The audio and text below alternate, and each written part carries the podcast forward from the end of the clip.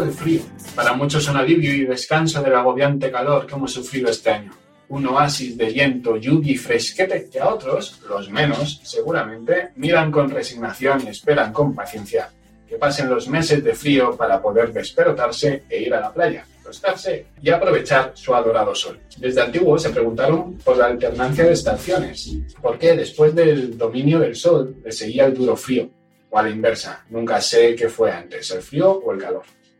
Por ejemplo, los griegos explicaban esta alternancia de las estaciones mediante el mito del rapto de Perséfone, perpetrado por Ares. Un buen día, y harto de no tener esposa, el bueno de, al bueno de Hades se le ocurrió raptar a una tierna muchachilla que estaba feliz e ingenua recogiendo flores en el campo. Esta muchacha era Perséfone, hija de Demeter, diosa de la agricultura y hermana de Zeus, el cual también era el padre de Perséfone. Bueno, el lío de falda de Zeus lo dejamos para otro programa. Cuando la madre se dio cuenta de quién había secuestrado a su hija, puso el grito en el cielo, nunca mejor dicho, porque Zeus era el dueño del mismo, y pidió justicia. A Zeus este asuntillo del secuestro le puso en un breve, ya que Hades era su hermano y había tenido unos ciertos problemillas en el reparto de los reinos terrestres, recayendo en este último el mundo de los muertos y el inframundo. Y estaban a la leña continuamente. Tras muchos tiras y aflojas, y de que la muchachilla se comiera una granada sabrosísima del Averno, complicándolo todo aún más. Porque según las reglas del infierno, si alguien comía o bebía algo en el mundo de los muertos, se tenía que quedar eternamente allí se llegó al siguiente acuerdo.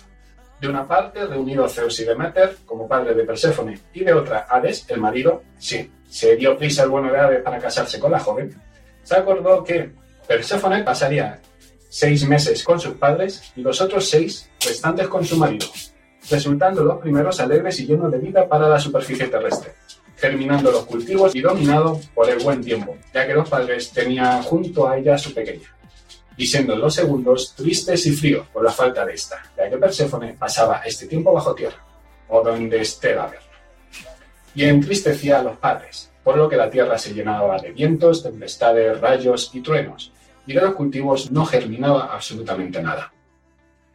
Y así, niños y niñas, surgieron las estaciones, para los antiguos, Evidentemente nosotros sabemos, gracias a la ciencia, que las estaciones se deben a la inclinación del eje del giro de la Tierra respecto al plano de su órbita respecto al Sol, que hace que algunas regiones reciban distinta cantidad de luz solar dependiendo de la época del año, debido a la duración del día y con distinta intensidad según la inclinación del Sol sobre el horizonte, ya que la luz debe atravesar más o menos atmósfera. Pues eso, ya que Perséfone está junto con Hades y los días son más cortos y la Tierra recibe menos cantidad de luz, vamos a aprovechar que estamos parapetados en el sofá con un buen libro, una mantita y un café o té, elegid lo que queráis, y comenzamos este programa dedicado a esta maravillosa estación del año. Recordad, esto es Leyendo hasta el amanecer. Comenzamos.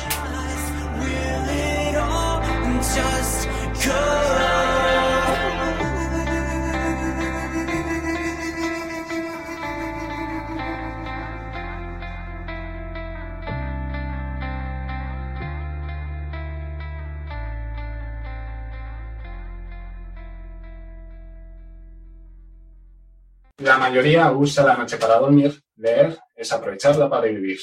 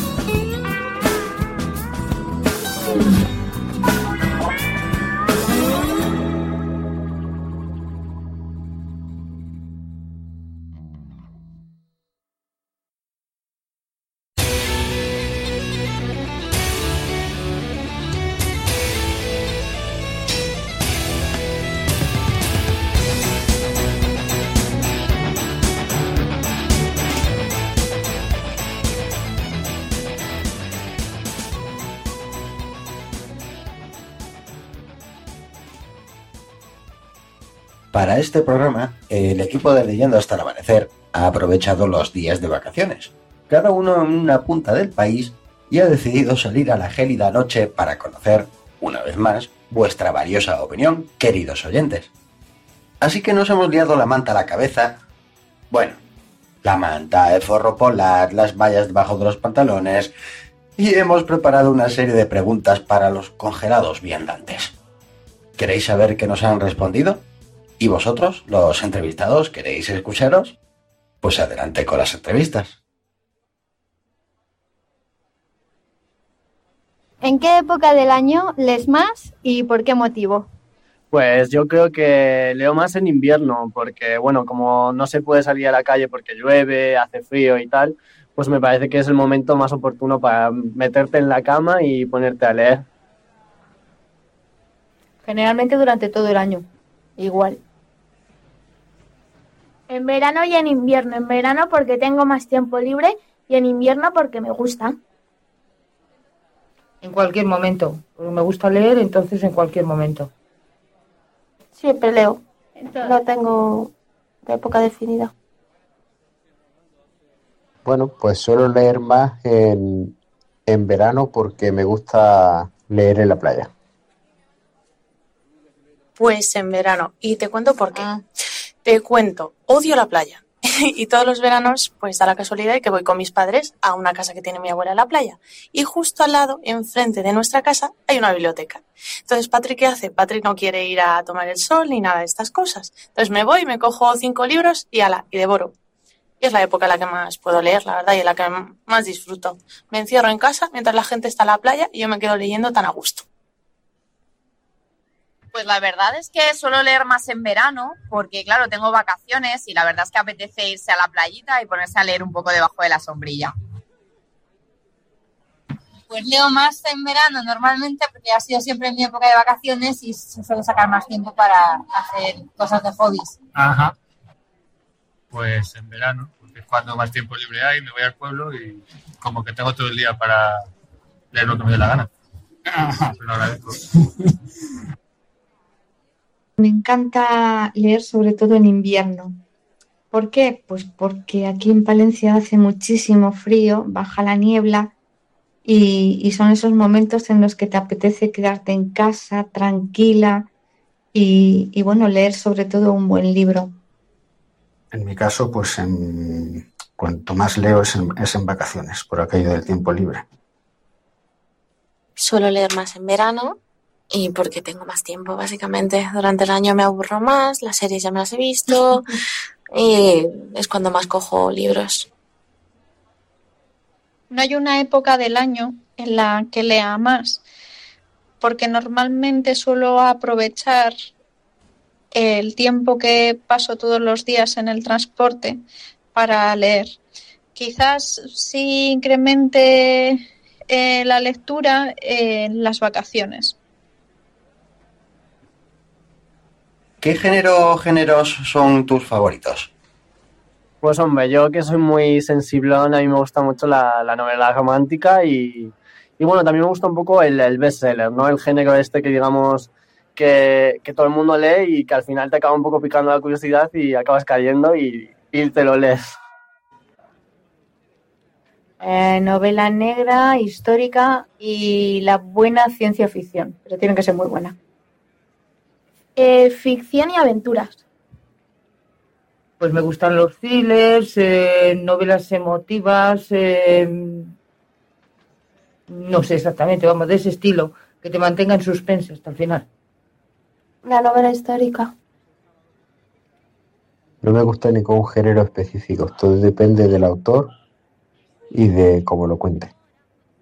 Pues la verdad es que creo que no tengo uno en concreto, pero si me preguntas así a bote pronto diría el fantástico. Pues por eso que me gusta Harry Potter, me gusta también mucho leer los libros de Laura Gallego, que empecé en mi adolescencia y ahora pues también tengo ganas de seguir leyéndolos, así que diría que el fantástico es lo que más me gusta. Pues eh, quizás los libros de terror me parecen entretenidos. Sé que no es gran literatura, pero un poco para pasar el rato. Y bueno, los que no me gustan nada son los libros románticos. me gusta mucho la novela de misterio, la fantástica también y la gótica. La novela gótica me gusta. A lo mejor la fantasía épica, así como El Señor de los Anillos, o sea, así, aunque en general me gusta un poco de todo, pero... ¿Qué género es el favorito?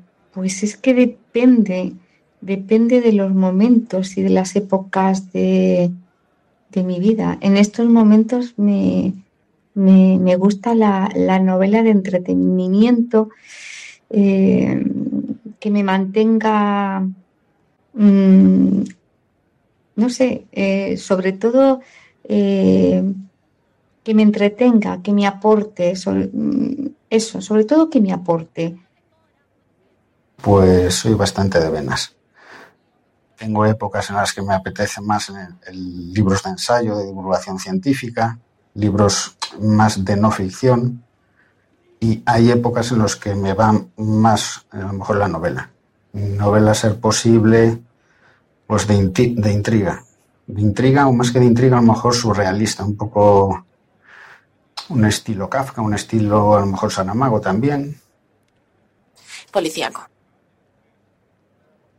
Mi género favorito es el terror y la novela histórica.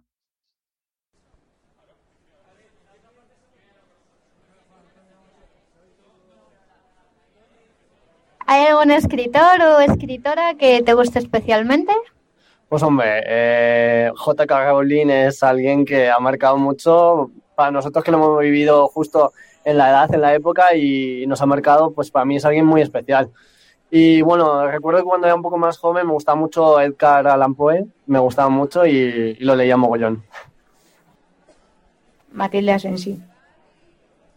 Rick Riordan. Santiago Posteguillo. Me gusta mucho Paul Auster. Vale, pues aquí me tengo que repetir un poco. Voy a volver a decir J.K. Rowling. y también me gusta mucho Carlos Ruiz Zafón. La verdad es que es un escritor que disfruto mucho. Eh, pues a ver, como te decía, están muy bien los libros de miedo para pasar el rato así entretenido, no libros de estudiar, ¿no? Porque lo que buscamos a veces es, después de trabajar todo el día, pues pasar un ratito agradable. Me gustan mucho los libros de Stephen King. Especialmente me gusta Pérez Galdós muchísimo. Pues que haya leído últimamente, Eduardo Mendoza me ha gustado mucho. Ese es muy bueno.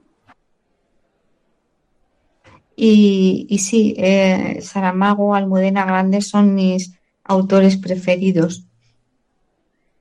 Vale, Camila Lackberg y Carlos Ruiz Zafón, aunque no sea del todo policíaco, pero me tiene enamorada ese hombre. Tolkien siempre me ha gustado especialmente, pero desde que descubrí La Torre Oscura de Stephen King está complicado. No sabría decidirme.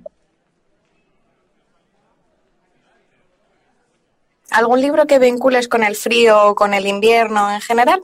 Pues mira, la verdad es que simplemente decirme invierno no sé por qué me viene las crónicas de Narnia y me va directo a la cabeza.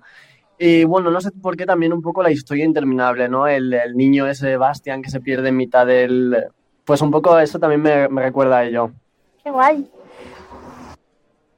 Las series nórdicas, estas de los daneses, me encantan. Novela negra. Novela negra. No. No tengo. La novela sueca. Invierno en Madrid. Con el frío y el invierno un libro, pues está claro, Fargo. Fargo o toda la literatura negra, la novela negra de que está viniendo de Suecia. Vale, pues el libro que me estoy leyendo ahora, que es el de Perdida, de Gillian Flynn, y lo vinculo al invierno y al frío porque eh, eso me lo estoy leyendo este invierno y paso mucho tiempo esperando en, el, eh, en la parada del autobús, en la parada del tren y lo que hago es pasarme los ratos leyéndolo. Entonces lo vinculo directamente al frío, me estoy helando mientras leo Perdida. La verdad es que en principio no, como te decía, más bien lo asocio al verano, que es cuando tienes tiempo y estás en el pueblo, tranquilo, sin nada que hacer, porque la verdad es que durante el invierno muchas veces tenemos que trabajar, andamos liados.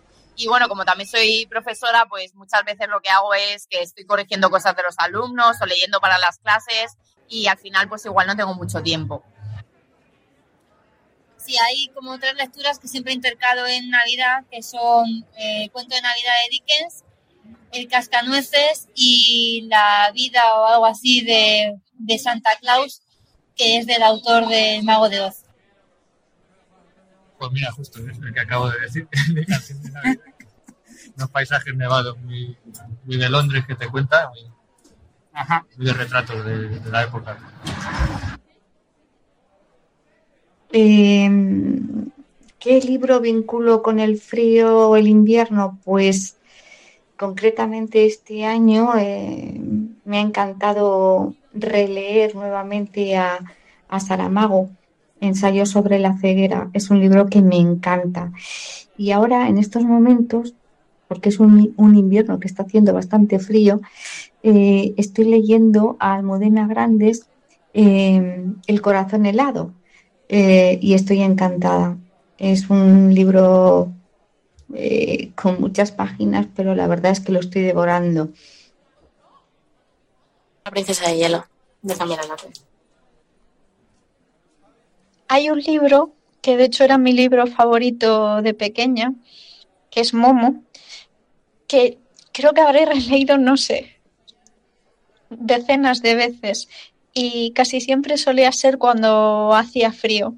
No sé, me enganchaba a sumergirme una y otra vez en, en el mundo de los hombres grises. Es- no, mm, le daba mil vueltas, mil significados. Y según vas creciendo es un libro que te hace ver y pensar cosas diferentes.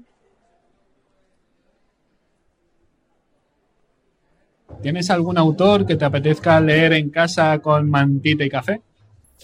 Pues, por ejemplo, me gusta mucho Dark Brown, que es el, el género del bestseller que he dicho antes, y también Glenn Cooper, que es un autor muy parecido a Dark Brown, pero menos conocido, que hace novelas así un poco con trama así misteriosa, que mete un poco de... Mola, mola, ese autor es muy propio para ese, para ese género. Aparte de Matilde Asensi, el- hay unos que escriben muchísimos. Tengo una saga completa de Lincoln y Shai. Sí, Rick Riordan. Fan total de él. bueno, en tu caso con mantita y colacao. Hay muchos autores que me encantan. Me encanta la novela policíaca, de intrigas, thrillers, todo este tipo. Eh, pues me gusta Lincoln y Child, que es de novela de thrillers. Eh, Stephen King, me gusta. Mm, de, bueno, me gustan muchos, ahora mismo no los recuerdo. Santiago Posteguillo, José Luis Corral. Pues me gusta mucho Arturo Pérez Reverte para leer tranquilamente. Aunque quizá para mantita y café, pues igual Paul Auster es más relajante, más tranquilo. Pues sí, J.K. Rowling, la autora de Harry Potter. O sea, es que él, si pienso qué me apetece hacer a mí un día de lluvia, lo típico, ¿no? Un día que llueve, no tienes planes, ¿qué haces? Pues leer Harry Potter. Y ya me lo he leído, todos los libros, pero necesito volver a mi infancia. De hecho, lo tengo pendiente para volver a hacerlo, porque soy feliz leyendo Harry Potter. La verdad es que cualquier libro en principio merece la pena, ¿no? Porque es muchísimo mejor que hacer cualquier otra cosa. Y bueno, a mí siempre me han gustado, la verdad, los clásicos de Grecia y Roma o quizás clásicos de hace unos siglos en España. Cualquier clásico está bien. Pues a mí siempre me gusta leer con mantita en el sofá, pero el que más recuerdo últimamente haber leído ha sido el del Mundo Perdido de Conan Doyle. Muy bueno. Mantita y café casi cualquiera, pero ahora en invierno y en Navidades solemos leer canción de Navidad de Dickens casi, todos los años y está muy bien. ¿Qué autor me apetece leer eh, con mantita y café o un té calentito?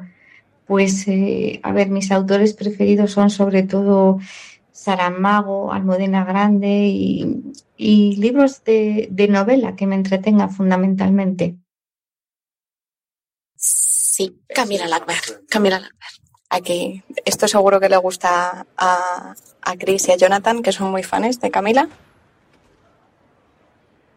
Autor es complicado, no, no estoy segura, pero quizás diría Stephen King.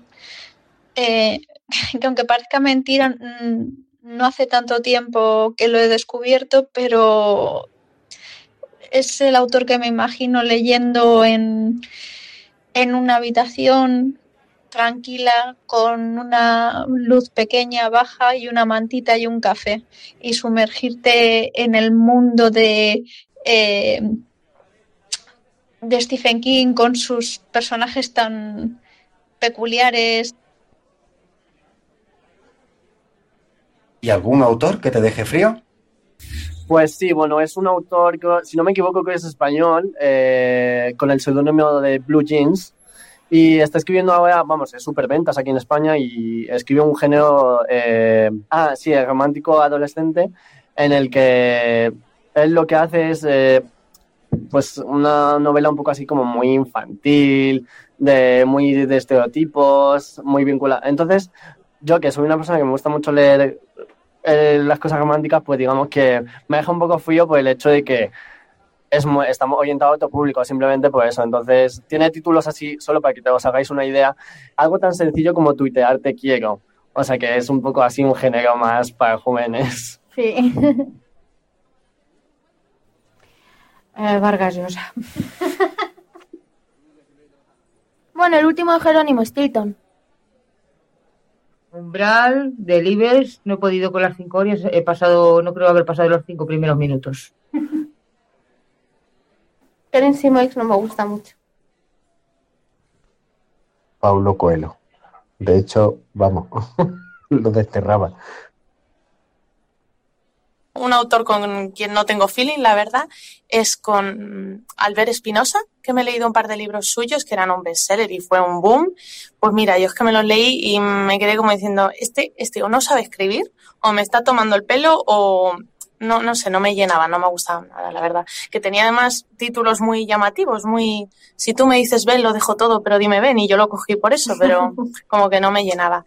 Y también Caitlin Moran, la verdad, que también es una autora súper conocida, feminista del copón, que debería gustarme, pero la verdad es que empecé con, a ver cómo era el título en español, cómo ser una chica, y que no, no, no, no pude avanzar, la verdad, le voy a dar otra oportunidad. Y así que me dejen fríos, pues cualquier rollo de estos romanticones y pastelosos, pues sí, me dejan fría. que me deje fría. Bueno, eh, Javier Sierra, es que sus finales me dejan más que fría. Helada. Heladísima. Y que me dejó muy, muy frío porque tenía expectativas era El alquimista de Pablo Coelho y no me gustó un pijo, la verdad, nada. No he tenido suerte de toparme con ninguno. es decir, yo por lo general empiezo un libro y si a las 20, 30 páginas no me ha llamado, lo suelo dejar. Entonces no tengo ninguna experiencia muy mala con autores. ¿Ves? No es como lo que a mí me pasa con Murakami, ¿verdad, Jonathan?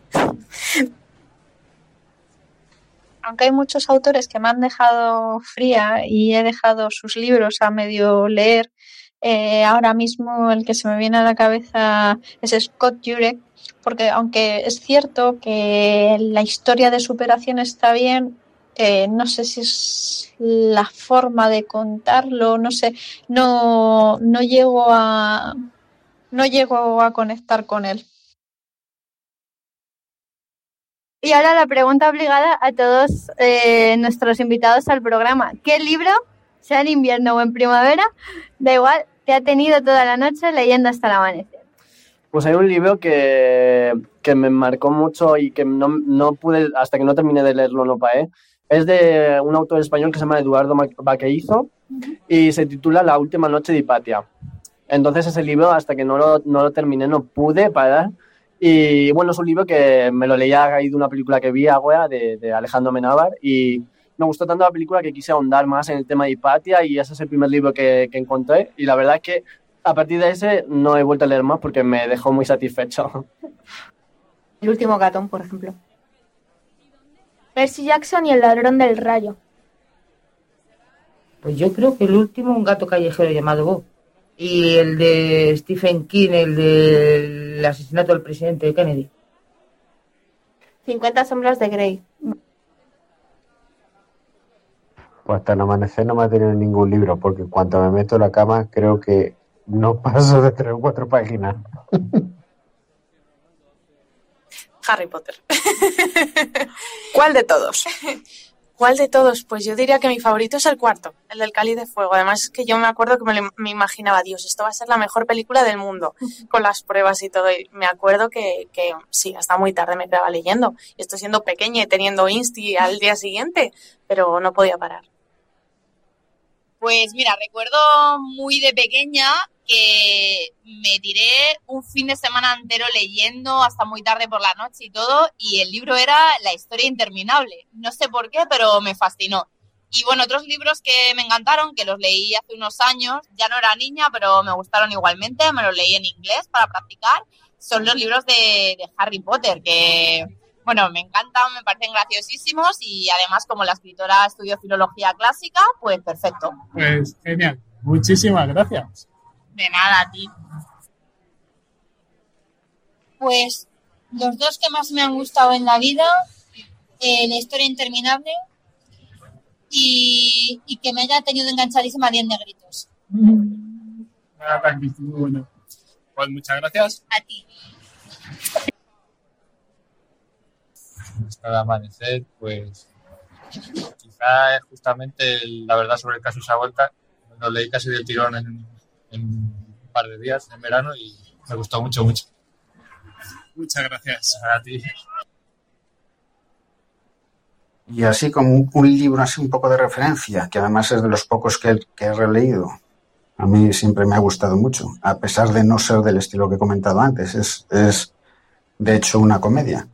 Es La conjura de los necios, de John Kennedy Toole. Y además, eh, sabiendo la historia de este hombre que se suicidó pensando que había sido un fracaso como escritor, porque no consiguió editar el libro, se suicida y ya es posteriormente la madre quien lo consigue editar y, para colmo con un, con un éxito bestial en, en- en Estados Unidos. Con lo cual, pues como que le da un puntillo, un puntillo más.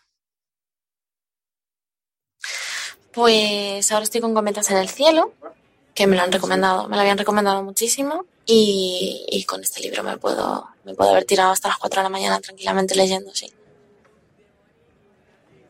¿Me podría repetir otra vez diciendo que el libro que me ha tenido leyendo hasta el amanecer es La Torre Oscura? Pero por, como ya lo he citado antes, sí que hay otro libro, bueno, otros cinco libros que me han tenido leyendo hasta el amanecer, hasta que lo he acabado, y son Juegos de Tronos, los diferentes eh, libros que, de la colección de Juego de Tronos. Pues muchas gracias. Gracias a vosotros. Y bueno, que, que decir que es un programa genial en el que todos nos podemos informar y con las cosas que nos cuentan otras personas, pues al final, pues quieras o no, nos enriquece, ¿no? Y nos apetece leer libros que a lo mejor no están dentro de nuestro repertorio. Qué guay, gracias, qué bonito. Nada.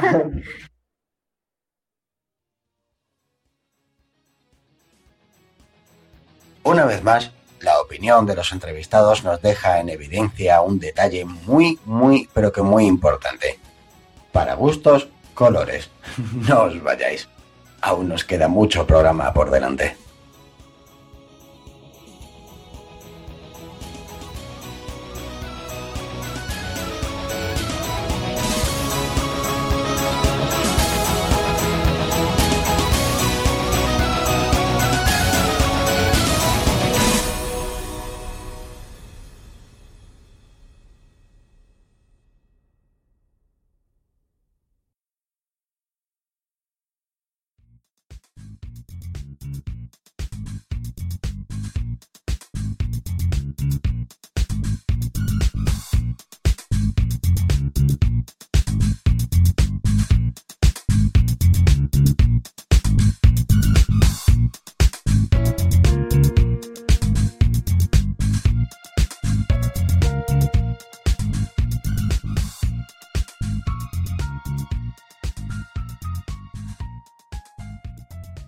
Bienvenidos a la sección de Me sangran los ojos. Esta noche vamos a hablar de cómo ser profesor y morir en el intento. Entonces, lo primero que deberíamos distinguir antes de hablar de errores ortográficos, tanto si nos centramos en el ámbito de la docencia como en el resto de ellos, es que la gente en general escribe muy, muy mal, horriblemente mal, espantosamente mal. ¿A qué puede deberse esto? Pues podría ser a una falta de hábito a la hora de leer un poquito cada día o simplemente a que no se presta atención cuando se escribe. Eso es lo que, esto último es lo que intentan defender desde los sindicatos de, de profes de educación primaria. Personalmente, me parece una excusa barata. Vamos a ver. Eh, los profesores, a petición de Jonathan, gran colaborador de este programa, distinguiremos a partir de ahora entre profesores y maestros.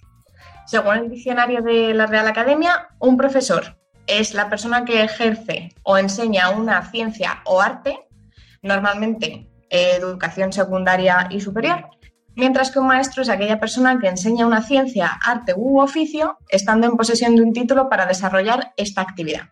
Lo que iba diciendo, los profesores son la base de la educación de las generaciones futuras. Y si cometen cualquier tipo de error en su rutina diaria, se lo transmitirán a sus alumnos, aunque seguramente sea sin intención. Por esto mismo, me aterroriza que sean capaces de ponerse delante de una pizarra sin que se les caiga la cara de vergüenza, especialmente en los ejemplos que vamos a ver a continuación. En artículos recientes tenemos uno en La Voz de Galicia eh, de 2016 y otro del País de 2013, en los que podemos encontrar los casos que os he enumerado a continuación y se refieren especialmente a notas que los padres han ido encontrando en las agendas de, de sus hijos. También entendemos, sin intención de, de ofender, o sí, que se trata de educación infantil y primaria. Primer ejemplo, mamá, no le corrigas con G, para el que no esté atento, esto sería con J. Sí, totalmente. No le corrigas, no vaya a ser que aprenda, ¿vale? Venga, seguimos. Eh, las echaba mucho de menos. Normalmente, normalmente, escribimos echaba sin H. Y una profesora corrigió este verbo poniéndole una H inicial. Me gustaría indicar que la docente se mueve en el área de lengua castellana, por lo que me está empezando a asustar esta sección del programa. Lo que es más, esta rata indignó a Pérez Reverte, que recomendó al padre que encontró esta falta de ortografía, lo subió en Twitter y todos pues, nos pusimos a comentar, que mandase a su hija al extranjero, porque en este país no había futuro. Arturo, estamos contigo. Pero por lo menos lo que sí me he dado cuenta es que dejó la B y no lo cambió por una V. Así que bueno, venga, no está mal. Tercer ejemplo. Ha llorado a ratos. Ese A, esta profesora lo bueno, maestra, lo escribió con un H y ha llorado, por supuesto, he llorado hasta yo. Por otro lado, tenemos desaprovechada con B. Y a esto tenemos que decir que mm, de esta manera no vas a hacer que el alumno aproveche nada. Es que desaprovechada con B es que es feo. Seguimos con aprobar y desaprovechar. Ha aprobado el examen de naturales. Aprobado con V esta mujer o este hombre, que normalmente entendemos que las maestras son mujeres, no tiene por qué, eh, este examen ha aprobado el examen de naturales, pero tú el de lengua no. Luego, nos dicen que escribamos cada rayita con ella de un color. Valle Inclán está llorando ahora mismo, donde sea que esté. Y, por, y el último que tenemos aquí sería que coga, en vez de coja, fuerte el lápiz y trace con Z las letras despacio. Como veis, este último ejemplo, quiero cerrar con fuerza esta parte de la sección y me dan ganas de trazar muy fuerte las letras encima de esta persona y tirarle un diccionario en la cabeza junto con un cuadernillo de rubio. Vale, por otro lado, tenemos eh, ejemplos de un examen de ortografía que todos los aspirantes a profes deben aprobar para pasar su oposición y optar a la plaza, ¿vale? Los, ejemplos que os eh, cuento a continuación se dieron lugar en las oposiciones de primaria en Madrid 2013. Tenemos competencias con N de Navarra, derivan con B de Barcelona, ámbito con N de Navarra otra vez y sin tilde, por supuesto, eh, beberlo las dos con V, asequible, Navarra con B, hincapié sin H y sin tilde, no, lo de las tildes es que es una cosa. Eh, conducta, que no conducta, lo habría aceptado yo hasta con K, fíjate. Tenemos aprendizaje con G, jerarquía con G y no con J, volcán con B, en el que por lo menos han respetado la, la tilde, así que aquí le damos un 0,25 a esta, palabra. Tenemos Urano, el planeta que es en las oposiciones de primaria se escribe con H, por si no lo sabíais, y Valladolid acabado en Z. Todo esto tenemos que pensar que es gente que ha pasado una preparación universitaria de aproximadamente entre de 3 a 5 años y que son capaces de decir que Urano es con H. ¿Vale? Por lo que ya os digo que yo estoy pasando un poco de miedo. Con todos estos ejemplos y casos que os, os hemos ido mencionando hasta este punto, también quiero eh, recomendaros que leáis una carta que publicó una profesora de Física 2 en el tablón de anuncios en eh, 2014 y que se la dirigía a sus alumnos universitarios. ¿Vale? Este manifiesto, porque esta mujer mm, me parece una docente increíble por ser capaz de plantarse así delante de un grupo, dícelo, termina con la siguiente frase. No estoy dispuesta a repetir más veces lo mismo. A muchos os voy a poner a leer en alto lo que habéis escrito. Espero que en el extraordinario me deis más alegrías. Si ponéis en Google Carta Física 2, os va a salir y de verdad que si yo fuese ese alumno, no iría a la revisión de examen. Por otro lado, siguiendo con esta misma línea, los de ciencias se defienden diciendo que eh, para ellos no es lo más importante escribir de manera adecuada, pero tenemos que tener claro que las letras son la base de cualquier ciencia, ¿vale? Ya sea física, biología o las filologías en general. Y por extraño que les parezca, el lenguaje oral y escrito es eh, la parte esencial de cualquier comunicación entre la raza humana, a la que todos pertenecemos, por si los de ciencias piensan que no. Para que os deis cuenta de este hecho, desde el programa os recomendamos ver una película del año pasado se llama La Llegada. Se estrenó como en diciembre o así y os ampliará la visión humanística, sobre todo a los científicos que nos están escuchando hoy. Simplemente para finalizar, os diré que deberíais tener más miedo, porque siempre habrá un grama nazi, como yo, cerca de vosotros para corregiros las faltas que pongáis en Twitter. ¿Vale? Esa es la opción más fiable para saber si una palabra está bien o mal escrita. Demostrad vuestra incapacidad en las redes sociales y saltaremos sobre vosotros como leones a una gacela. Y con esto continuamos con el programa.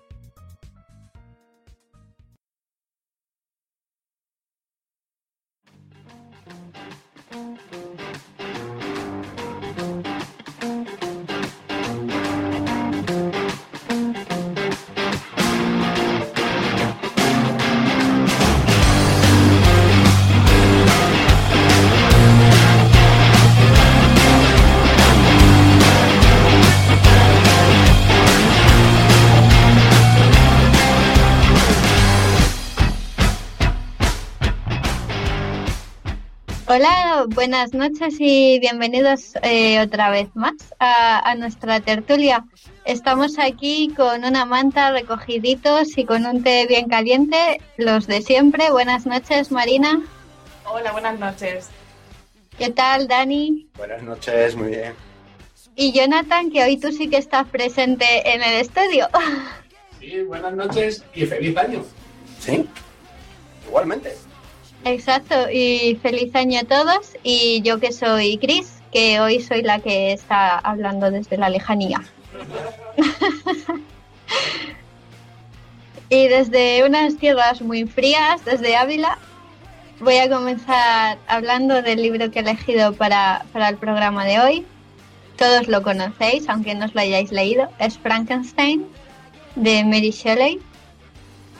Y vamos a ver, todo el mundo conoce la historia. Un científico. Dime. Ah. Un científico, el doctor Víctor Frankenstein, un médico obsesionado con conocer los secretos del cielo y la tierra, es decir, él está obsesionado por conocer qué poder da vida a los seres humanos y quiere tener esa capacidad. Por lo que, bueno, pues después de mucha obsesión, de mucho estudio, se dedica a ir coleccionando alegremente partes del cuerpo de diferentes cadáveres para dar vida a una criatura. Eh, cuando leí el libro yo tenía muy presente eh, la imagen esta que nos ha metido el cine, ¿no? De el monstruo tumbado en una cama, eh, Víctor ahí pululando alrededor y utilizando una tormenta eléctrica para darle vida. Pero en la novela no pasa nada de esto, de hecho no, no se utiliza la electricidad o no sabemos si la utiliza, porque el doctor en ningún momento cuenta cómo ha llevado a cabo el proceso para que así nadie pueda repetir sus pasos ya que bueno, ya que dice que eso ha sido un pecado muy gordo y una monstruosidad y está fatal lo que ha hecho. El doctor Frankenstein, nada más conceder vida a la pobre criatura, se arrepiente y la abandona. Huye del lugar, o sea, es inmediato. Según le da vida y el bicho se levanta, se larga. Dice, que he hecho y se va. Después de toda su obsesión, de su duro trabajo, justo cuando ha conseguido su objetivo, se arrepiente de haber estado jugando a ser Dios. Yo quiero señalar antes que nada que en esta novela la criatura, que es que ni siquiera tiene nombre, es que ni un nombre le da, pobrecillo. Eh, Frankenstein es el apellido de su creador. Pues bien, para mí la criatura no es el monstruo, ¿vale? El verdadero monstruo es el doctor, que no se responsabiliza de sus actos y que encima abandona ahí un ser vivo que, encima lo ha creado él. O sea, más bien eh, Frankenstein en sí, el monstruo es la víctima, está claro. Sí, para mí sí. Eh, cuando Víctor regresa al lugar donde abandonó a la criatura, como esta no está allí, dice, no se preocupa, piensa que todo está arreglado. O sea, si no lo puedo ver, no es real. no sé. Si no hay cadáver, no hay delito. Claro, eh, pero no, o sea, no sabe la que le espera. Porque, a ver, eh, la criatura es un ser racional, es sensible y no, no comprende qué le ha sucedido, ¿no? Yo al principio le veo como un niño pequeñito que llega a la vida, está descubriendo el mundo que tiene a su alrededor, pero claro, en esta ocasión en absoluta soledad, no tiene un guía como puedan ser los padres o alguna figura protectora. Y aunque, bueno, el cine nos lo ha mostrado en muchas ocasiones como un ser tontorrón, es al contrario, ¿no? Eh, según él va aprendiendo y conociendo su entorno, vemos que es todo un filósofo. es muy inteligente y también me parece muy empático, comprende muy bien las, las miserias humanas, igual porque le, le toca vivir unas cuantas. Yo debo decir que lo pasé fatal leyendo este libro, pero fatal. O sea, no porque sea de terror, que me diera miedo, sino por la pobre criatura. Eh, yo creo que al principio la cualidad con la que se le puede definir es, inocencia, o sea, es un ser muy inocente muy bondadoso, que bueno, que vive oculto porque tiene miedo a su entorno, mm, ya que a lo largo de sus diferentes encuentros con otras personas, algunas a las que él ayuda con todo su buen corazón y con todo su amor, como es el caso de la familia del, del ciego Lacely, al que, bueno, se salvan del hambre gracias a él, ¿no? Y a cambio pues solo conoce odio, rechazo, palizas y vejaciones. Claro, únicamente porque físicamente tiene la apariencia de un monstruo.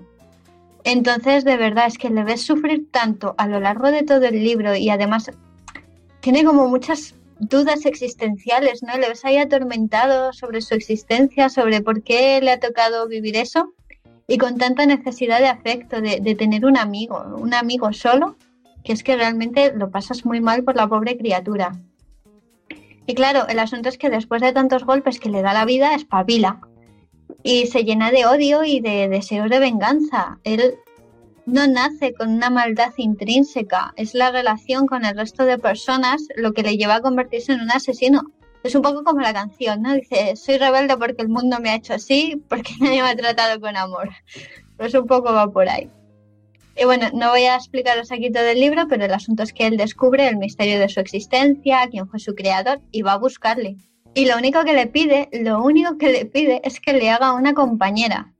Y le dice que se marchará lejos con ella, donde el ser humano no pueda verlos nunca más, y vivir ellos dos tranquilos a espaldas del mundo. Me parece una cosa bastante razonable la que le pide. Pues Víctor Frankenstein, que como os digo es el verdadero monstruo, al final se niega y la criatura monta en cólera y para presionarle pues va a ir matando poco a poco a las personas a las que Víctor quiere. Pero aún nada, el tío sigue sin ceder. Porque bueno, él sopesa las implicaciones que podría tener que estos que se reproduzcan, piensa que sería una amenaza para, para la raza humana, bueno, pero es que incluso cuando, cuando la criatura entra en modo killer y en plan chungo, es que yo sigo empatizando un mogollón con él porque es que lo pasa tan mal y, tiene tanto dolor dentro que es que es imposible no, no entenderle y no quererle y, y no querer darle un abrazo, es que me da muchísima pena. Y yo la novela, más que una historia de terror, yo la entendí como, para empezar, como un referente hacia la moral científica. Me pareció un- una reflexión muy interesante, ¿no? Acerca de dónde están los límites, eh, qué se debe hacer, qué no se debería hacer, si todo está permitido, si no lo está permitido.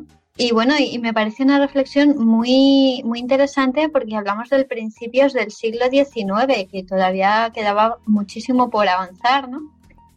Claro, en su arrogancia como científico, Víctor se equipara a un dios y las consecuencias pues son fatales, tanto para él como para su entorno. Yo, a ver, Frankenstein se puede analizar muy extensamente y desde muchos puntos de vista y poquito a poco yo no voy a entrar ahí porque no, no es el tema.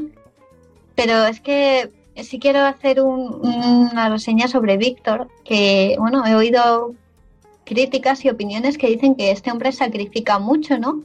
Para, para negarse, por negarse a seguir creando a esta raza de monstruos y que además decide perseguir a esta criatura para acabar con ella. Yo no estoy nada de acuerdo con esto. Para mí, este tipo es un irresponsable que si él se hubiera quedado junto a su creación en lugar de abandonarla, si hubiera sido responsable, pues todo habría sido muy diferente. Y se habría ahorrado mucho sufrimiento y se habrían salvado muchas vidas. Para mí, yo os digo que el villano es el doctor y os digo que de verdad no podía con él. Es que, es que a ver, mm, pensad que también eh, Frankenstein es una novela del siglo XIX con sus grandes reflexiones ahí de los personajes, se extienden mucho. Y cada vez que el doctor empezaba ahí a reflexionar y en uno de sus mm, soliloquios eternos, a mí es que me parecían eh, reflexiones cargadas de egoísmo, ¿no? Aunque él pusiera como excusa el bien común y todo lo que quiera, para mí es un egoísta, un prepotente y un irresponsable. Y me cae fatal.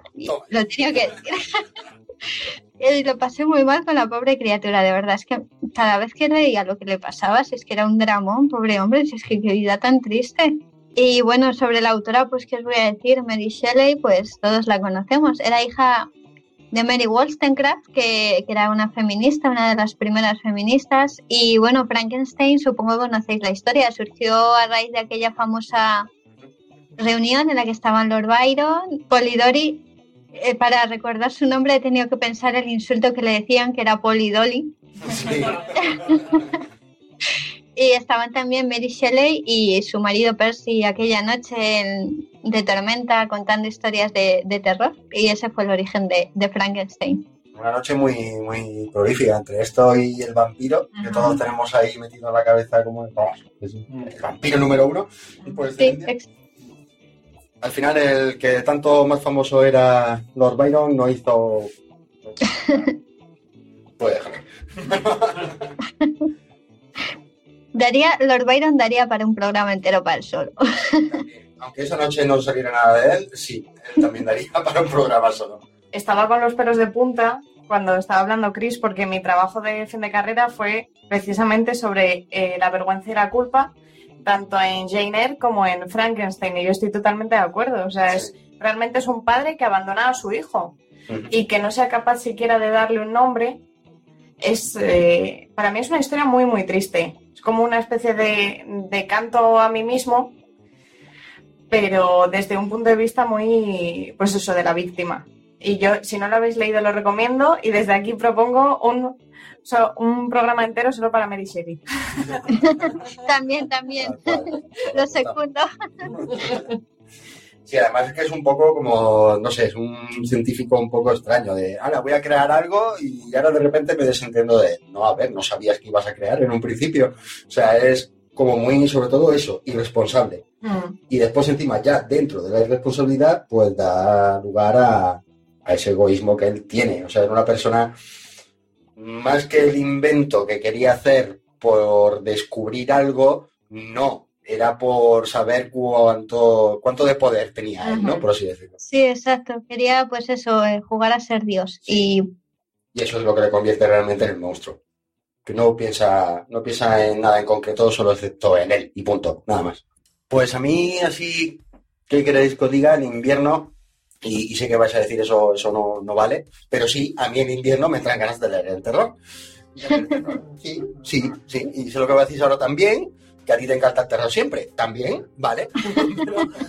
Ya te lo dices tú solo, Dani, te dices tú todo. Bueno, bueno. Pero, oye, pues sí, ¿qué, qué quieres? En invierno, pues me dan más ganas todavía de leer terror. Eso es novela negra, pero como ya hemos hecho un primer programa sobre novela negra, pues no era cuestión. Entonces, toca terror. Pues bien, el libro del que quiero hablaros se titula Esclavos de la Tierra y es de Javier Núñez, autor que hacía tiempo que tenía ganas de leer. Esto es lo primero de su autoría que cae en mis manos y tengo que decir que me ha dejado muy buen sabor de boca y que tengo ganas de saber más, no solo sobre pues eso, de otras obras del autor, sino sobre esta misma incluso. Os cuento. Esclavos de la Tierra, dentro de la misma trama, nos sitúa en tres tiempos diferentes. En el año 2013, en el año 2021 y en el año 2105. Toma ya. Cada época, como no, tiene una trama diferente, pero que está muy bien entrelazada. Y a pesar, y creo que es todo un acierto, mm, de que no se nos cuenta con total claridad cómo de unidos están los hilos, pues lo dicho, vamos, es un auténtico acierto. A ver, en el 2013 tenemos a un joven que, que como pasión, no como oficio, eso sí, pues no da para eso, es mago y hace de vez en cuando pues alguna que otra función de magia y que tiene más de un as escondido en la manga, ases que precisamente son muy peligrosos, por desgracia para él. Por otro lado, tenemos el año 2021, en el que el protagonista en esta ocasión es un librero, al que de repente, pues un hombre muy mayor entra a su librería y antes de que pase un acontecimiento un poco desagradable, el cual no voy a decir, le deja unas instrucciones muy, muy peculiares y, precisas, ¿vale? Y por último, tenemos el año 2105, en el que la humanidad vive bajo tierra, sin poder salir a la superficie, bastante diezmada y en pésimas condiciones. ¿Por qué no puede salir a la superficie? Pues para saberlo, junto con las otras dos historias, igual de interesantes y que van sucediendo de manera continua y entrelazada, tenéis que leer esta novela corta. En ella nos podemos encontrar misterio, terror, conspiraciones, incluso magia. Es una lectura muy interesante y además, vamos, es un poco decir, a ver, ¿cómo meto yo por aquí? La magia, estas tres épocas diferentes, pues se puede, se puede. Y además es que te deja con, con muchísimas ganas de saber más, porque su autor, Javier Núñez, y seguro que ahora nos estás oyendo, eres un cruel desalmado, eso no se hace, tío. Está más que claro que esta novela es la primera de algunas cuantas más. Y Javier nos deja ahí, en vilo, ¿eh? pendientes de qué va a pasar con toda la trama que se narra y con ganas de sentarse a su lado con un látigo y estar fustigándole hasta que no termine de escribir alguna más de las continuaciones. Porque, además, al ser una novela corta, encima, pues esta parte se lee en una tarde, dos, si uno no dispone de mucho tiempo. Lo dicho, muy, muy, muy interesante y una trama bastante curiosa y muy bien construida. Hay alguna que otra ratilla, pero bueno, es, comprensible porque además aquí Javier es Juan Palomo, yo me lo uso yo como. Él directamente escribe la obra y hasta la publicación la lleva, lo lleva él todo. O sea, muy, muy interesante, lo dicho, merece, mere- merece mucho la pena. De Entonces, Sí, ¿está autopublicado? sí, eh, no. Ah, guay. ¿Sí o no? Y lo puedes encontrar tanto en, en papel como en ebook. Ah, guay, guay. Y aún así, viendo que es autopublicado y, y las erratas, que al fin y al cabo a todos se nos escapan, eh, decir que está muy, muy, muy elaborado. Está, está muy bien. De Javier, pues voy a leer sus propias palabras, que uno puede encontrarse en su blog para que lo conozcáis, porque no hay mejor manera de describirse. Os cuento. No tengo manías acerca de dónde y cuándo escribir, pero si tengo que elegir, prefiero hacerlo en el despacho de mi casa, temprano, cuando la mayoría de la gente todavía duerme. Son horas de silencio casi absoluto, en los que el universo entero se reduce a la página de mi editor de textos.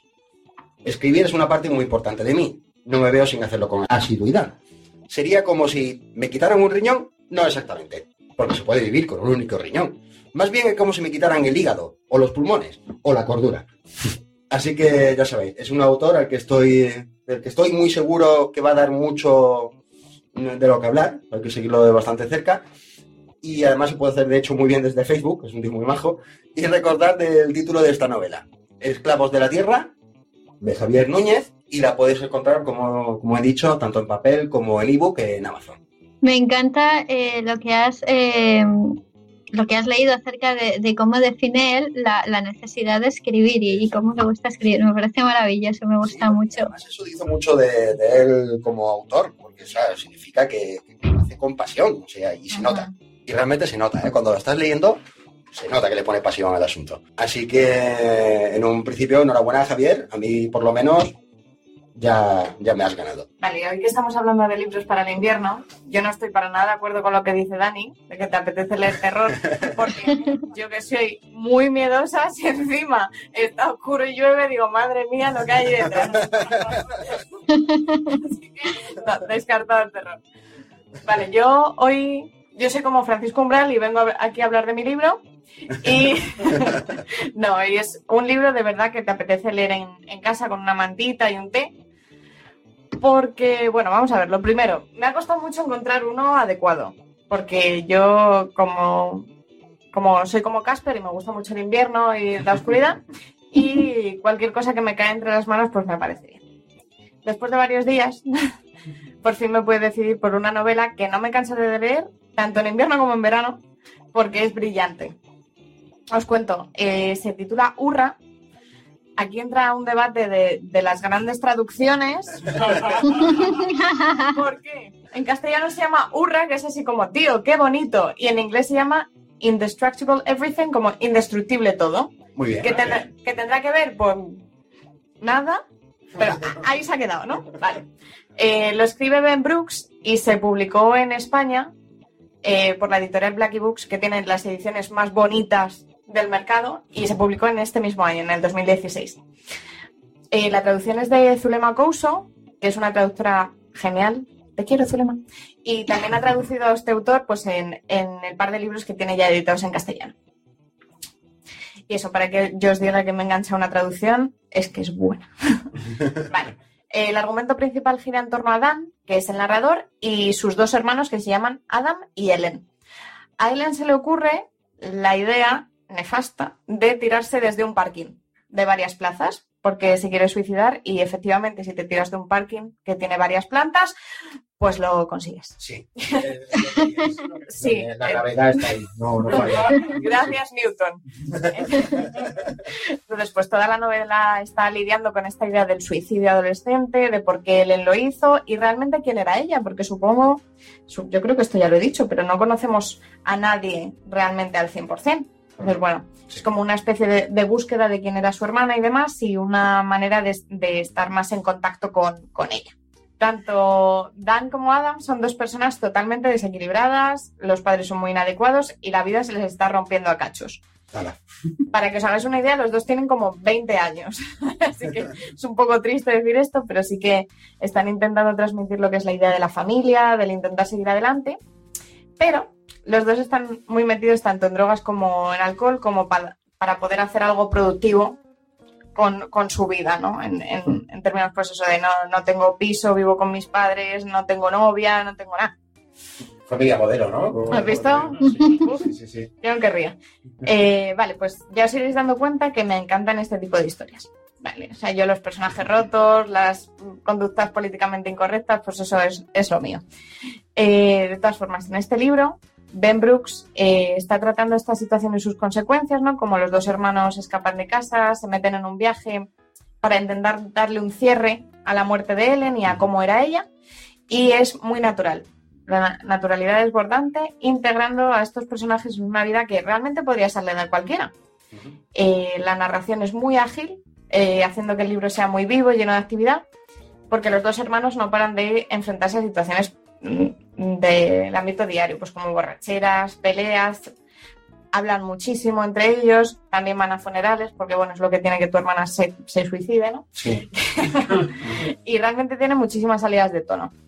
Y realmente los dos, de bar en bar, se van enredando con chicas y no dejan de meterse pues, en problemas. Como digo, no dejan de pasar cosas, cada una más inesperada que la anterior, y eso lo hace un libro perfecto para el invierno, porque es lo suficientemente triste como para querer quedarte en casa y tan británico como un té con leche. vale, del autor. Eh, diré que teniendo mi misma edad, esto me da vergüenza, pero shame on me, ¿sabes? A los 24 ha escrito siete novelas, Toma, joder. ¿vale? Siendo realmente es uno de los escritores más prolíficos de su generación, obviamente. Lo he leído en un par de entrevistas que realmente a él le consideran el portavoz de los hijos de la generación perdida. Y bueno, de él os diré que nació en, en Gloucester, que es una ciudad muy industrial, muy gris, en el 92. Y ya tiene un guion para otra de sus novelas, que es una de las favoritas de Nick Cave, que si no le conocéis, no sé qué estáis haciendo aquí. y esta novela de, que se va a adaptar al cine se llama Lolito. Anda. Lolito. Lolito. Eh, personalmente, Brooks me recuerda mucho al estilo de los autores de la generación Beat, que a mí me gustan mucho, especialmente, eh, qué pedante suena esto en inglés, especialmente Burroughs, que por si no lo sabíais, ma- mató sin querer a su mujer. Sí, sí, sí, sí. De hecho, lo dijimos en el segundo o tercer programa, comentamos, comentamos las desdichas de, de- de estos, de estos personajes. Totalmente, estaban jugando a Guillermo Tell y bueno, pues se le fue la mano, ¿no? Sí, poquito, poquito. Y realmente, bueno, este autor también basa la mayor parte de, de sus novelas pues, en las drogas y en los efectos psicotrópicos que, que esto conlleva. Ben Brooks ha estado muy metido en el alcohol, yo creo que ya va saliendo poco a poco, pero que a los 24 ya haya sido alcohólico, pues supongo que te, te hace pensar y decir, pues me voy a poner a escribir. Y como nota, pues decir eso, no disparáis a vuestra mujer cuando estáis bajo los efectos psicotrópicos, porque luego pasa lo que pasa. En general, no general, disparéis no a vuestra mujer. Toda la razón. Madre mía, sí, era, era un personaje. Sí, sí, sí. Este hombre, sí. De todas formas, eh, Urra, lo recomiendo porque, bueno, ayuda a ver eh, cómo tenemos que salir adelante y qué cosas no hay que hacer, ¿vale? Cuando una persona está en una situación, pues, tan difícil como, como puede ser esta. Eh, lo dicho, Brooks tiene siete novelas publicadas y os las leo a continuación para que no os quede el gusanillo, pero no todas están traducidas. ¿Vale? Las dos que están traducidas son Lolito y Grow Up, que en castellano es de Zulema Couso también la traducción. Se llama Crezco. Esta vez han aceptado. Esta vez sí. Luego tenemos Fences, An Island of 50, de Kasahara School of Nihilism, y Upward Coast and Sadie. Eh, De todas formas, todo esto está en Wikipedia, por si lo queréis mirar. Y, y yo recomendaros a Ben Brooks, sobre todo, ya te digo, la- las ediciones de Blackie, que son muy bonitas. Pues me apunto al autor porque no lo conocía. Tiene muy buena pinta, tal como lo ha, lo ha reseñado Marina. y al igual que ella, el terror no me. El terror del invierno no me casan bien. En general, el terror, soy muy exquisito para el terror. Frankenstein sí me gusta para, pero no sé, terror. Yo me voy a la novela policíaca. También, también pega. Sí, Sí. sí, sí, sí, tal cual. Entonces yo voy a hablar de el libro de, de los Baltimore, Ajá. que no solo es del autor de la verdad sobre el caso de Harry Keber, sino que recupera uno de los personajes de este y que a mí personalmente eh, es un, creo que es un personaje muy acertado y muy bien construido, que es Marcus Goldman. Este libro se vende como la continuación de, que he dicho, de la verdad sobre el caso Harry Keber, pero para mí es más bien la precuela, por lo que no es nada necesario eh, haber leído el anterior libro para leer este. Voy a dar unas pinceladas sobre la vida de Joel Dicker, que es el autor de, de esta novela. Es suizo y nació en 1985, buen año. Sí. Su primera novela es Los últimos días de nuestros padres, que la editorial Alfaguara publicó en 2014 y que está basada en la desconocida historia de una unidad de inteligencia británica encargada de eh, entrenar a la resistencia francesa durante la Segunda Guerra Mundial y resultó ganadora en 2010 del premio de los, de los escritores ginebrinos. Toma ya. Hay que decir que Joel Dicker es un, es un fuera de serie, es un escritor puntero en Francia y en la zona francófona. Por eso se, desde el 2010 hasta la actualidad se ha llevado todos los premios grandes de la novela francesa. Acaparador. Sí. Sí, ¿verdad? La segunda novela, la que eh, digo eh, de la verdad sobre el caso Harry Keber de 2012, está descrita eh, como un cruce entre Larson, Nabokov y Philip Roth y ha recibido el favor del público y de la crítica más exigente.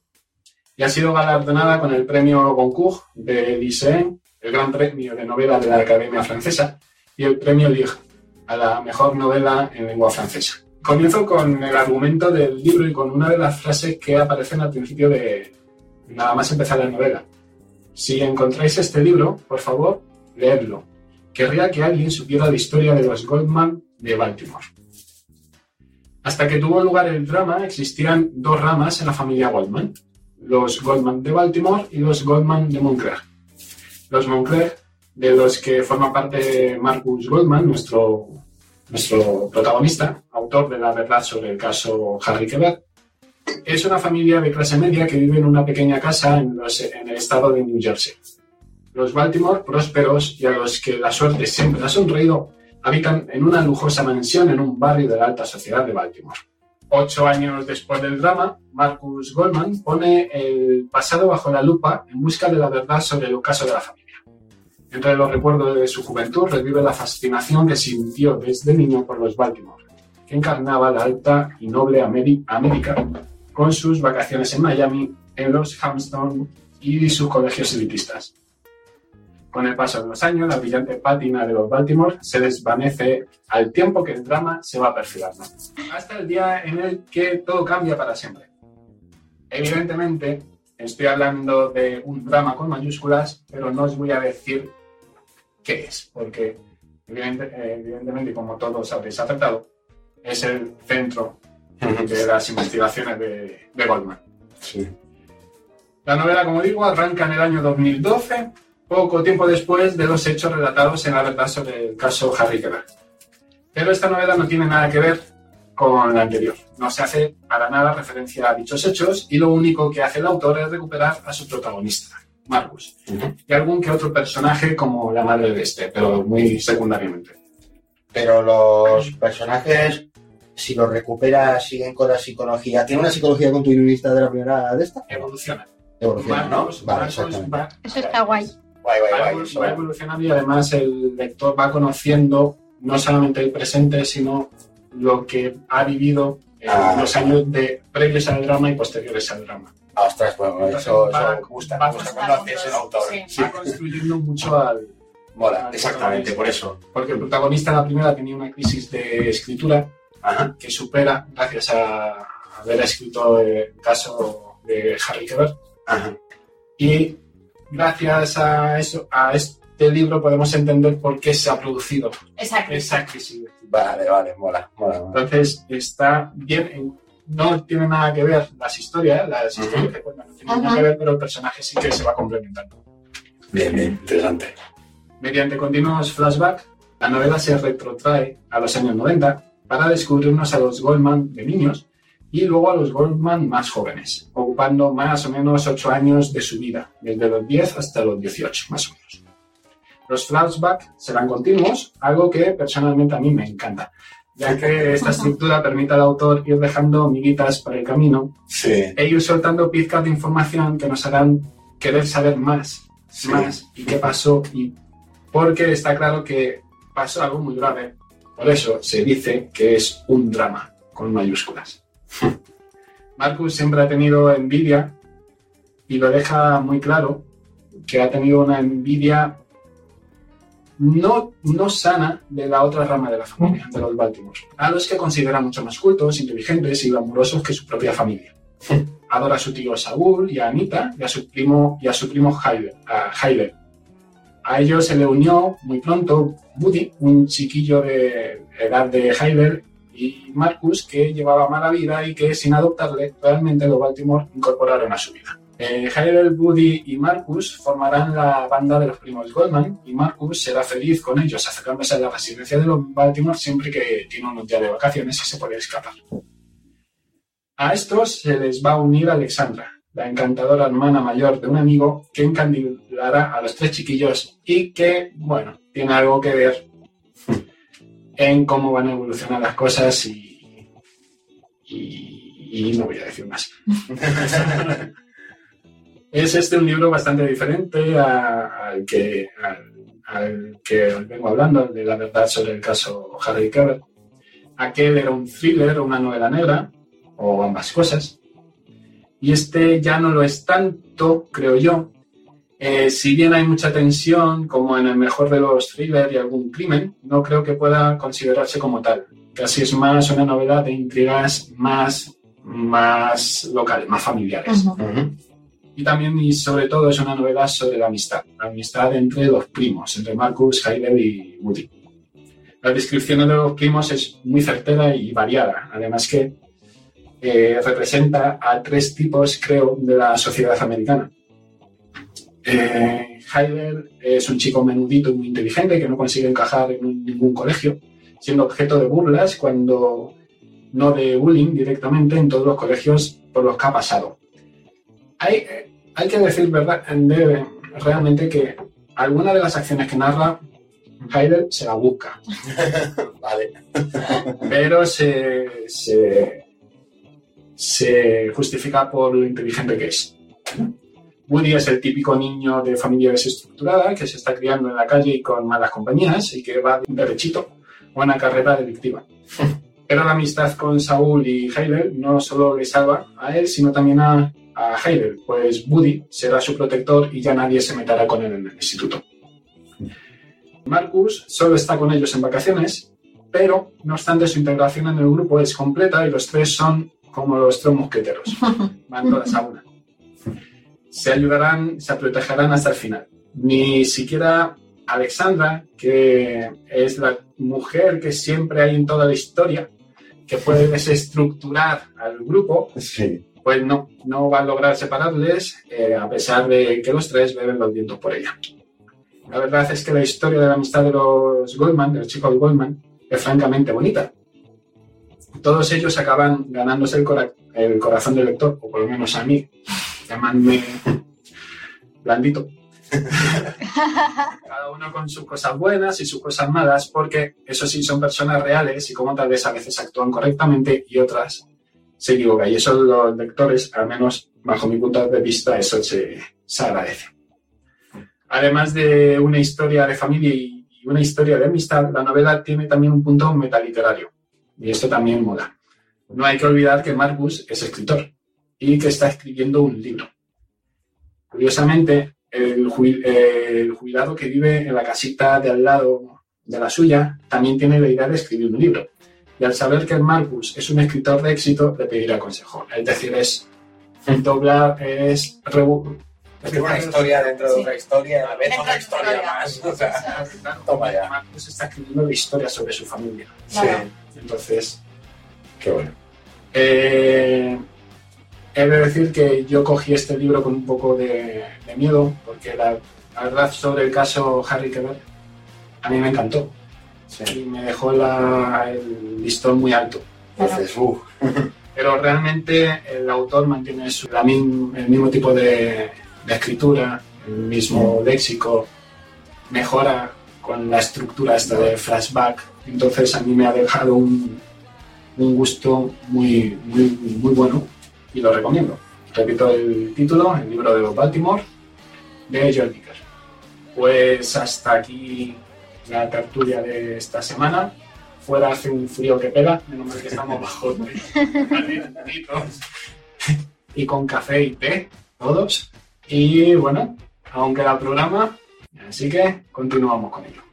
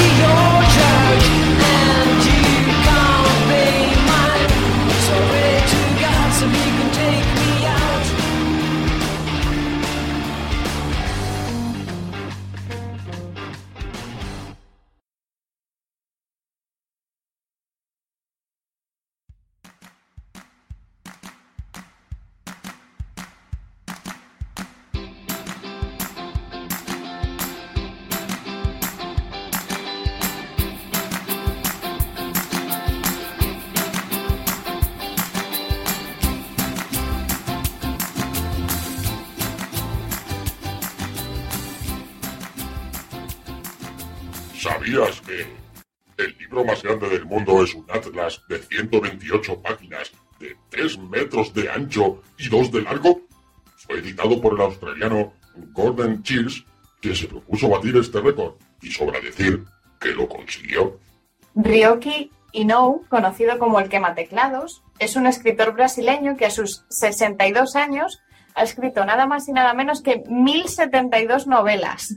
Tiene el récord mundial de ser el escritor más prolífico del mundo e incluso hoy en día publica seis trabajos al mes. En el siglo X existió una especie de biblioteca muy rara, ya que su propietario, el visir persa Abdul Qasem Ismael, transportaba sus más de 117.000 libros en las jorobas de 400 camellos que estaban adiestrados para caminar en fila manteniendo el orden alfabético de los libros. Increíble. Yellow Kid, publicado en 1895, fue el primer cómic de la historia. Es el primero en emplear los bocadillos como forma de hacer expresarse a los personajes. El primer periódico de la historia, el Acta Diurna de Roma, publicado en el 59 a.C., ya contenía alguna noticia del corazón, es decir, rumorología sobre personajes.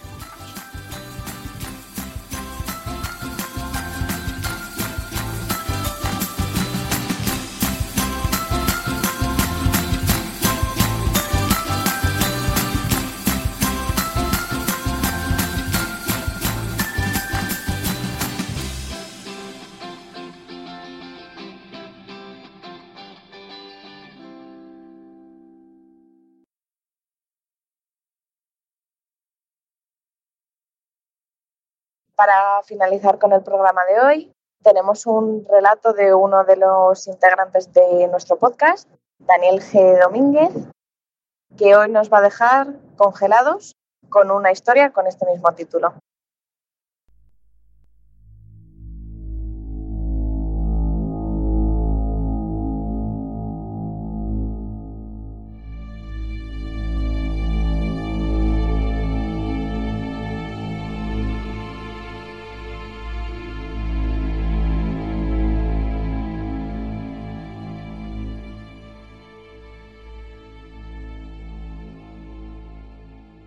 Todo estaba oscuro a su alrededor. Tan solo podía ver unas pequeñas chispas de múltiples colores que centelleaban aquí y allá. Sentía que un intenso frío le envolvía, sobre todo por su espalda, la parte trasera de las piernas y la nuca. No podía reaccionar, como si un intenso sueño le impidiese actuar de alguna manera. ¿Por qué no podía abrir los ojos?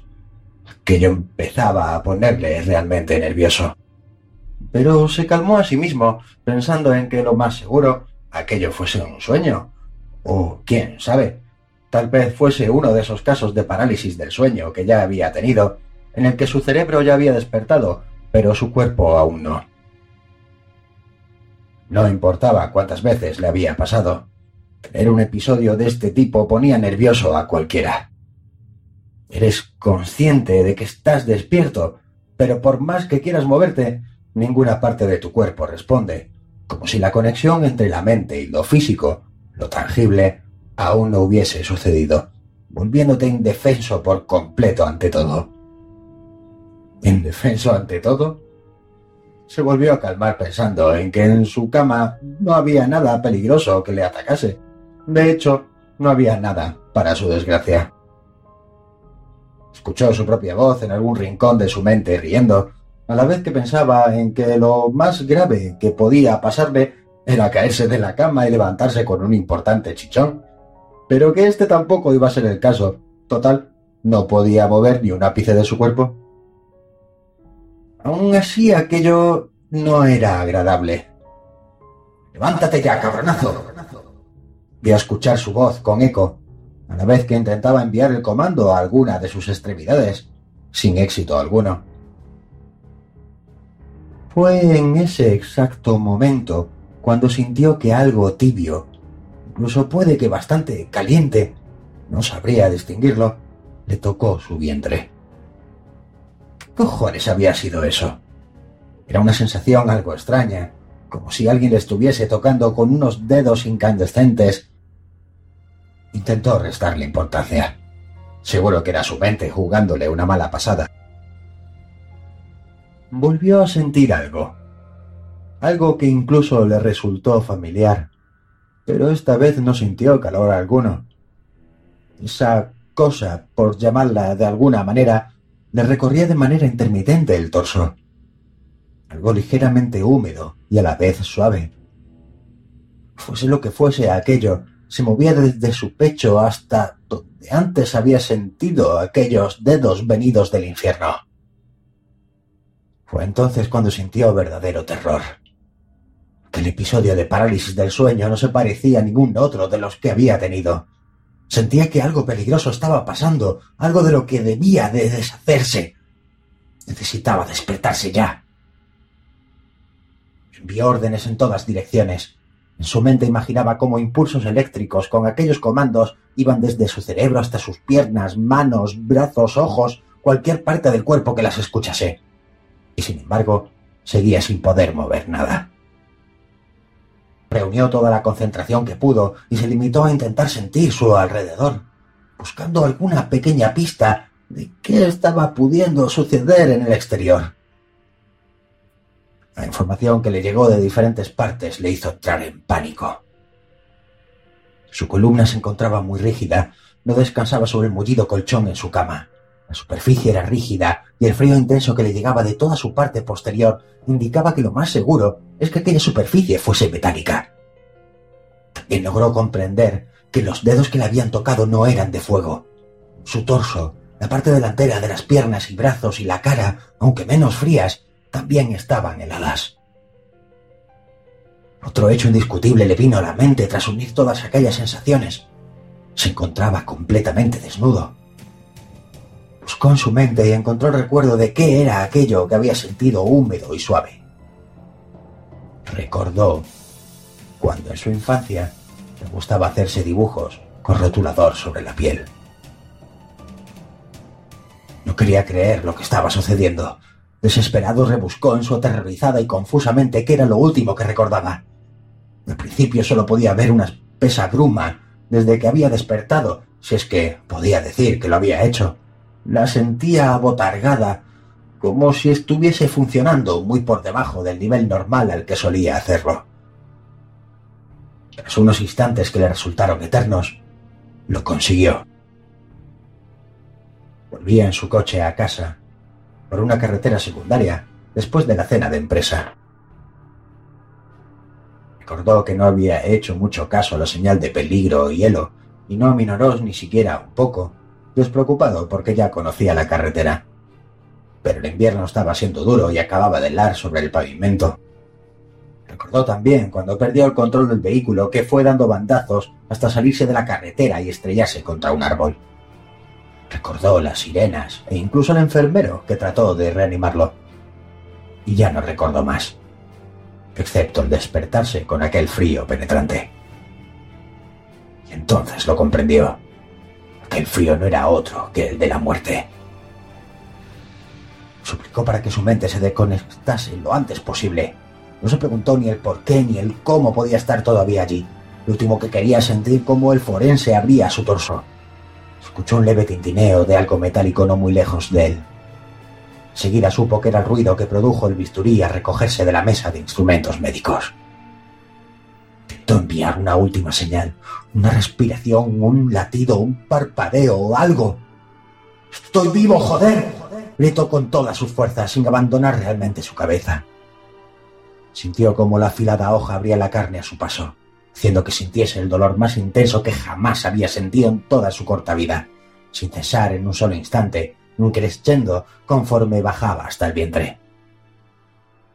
El forense paró entonces la incisión y atendió una llamada en su teléfono móvil particular, sin prisa alguna. Total, aquel hombre no iba a ir a ninguna parte.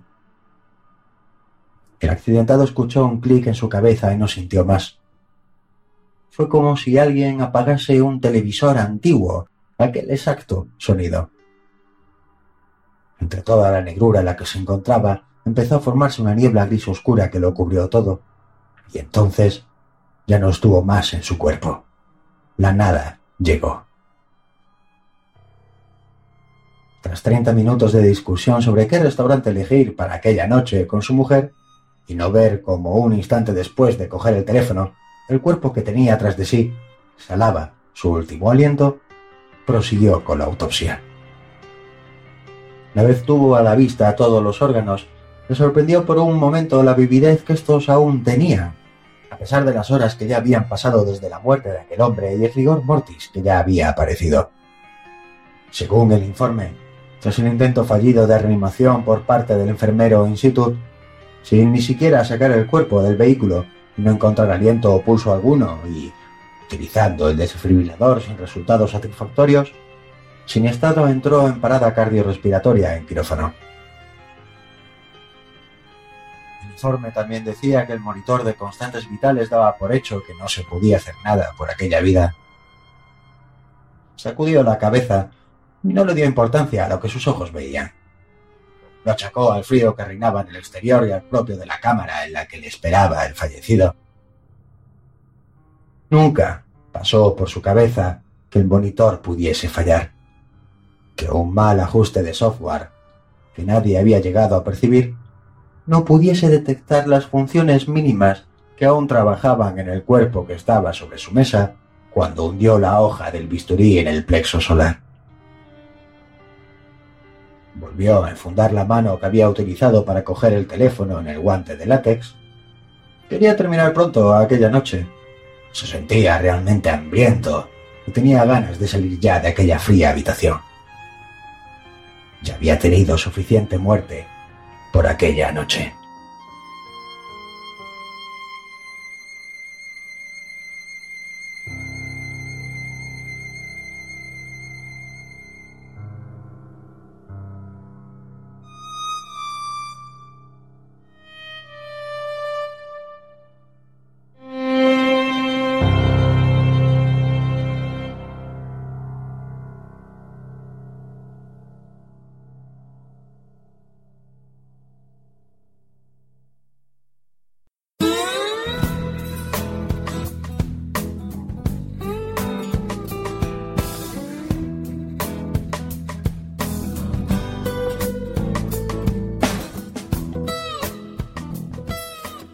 Noche más acaba y tras la ventana la neblina y la aurora hacen que el paisaje parezca helador. Dentro de la letra enroscada estamos tan calentitos con nuestra amante y nuestro cafetín. Para cerrar este programa recordamos las palabras de la poetisa costarricense Carmen Naranjo. Hay algo de mi sombra en tu sombra, hay algo de mi sueño en tu sueño, hay algo de mi frío en tu invierno. Buenos días.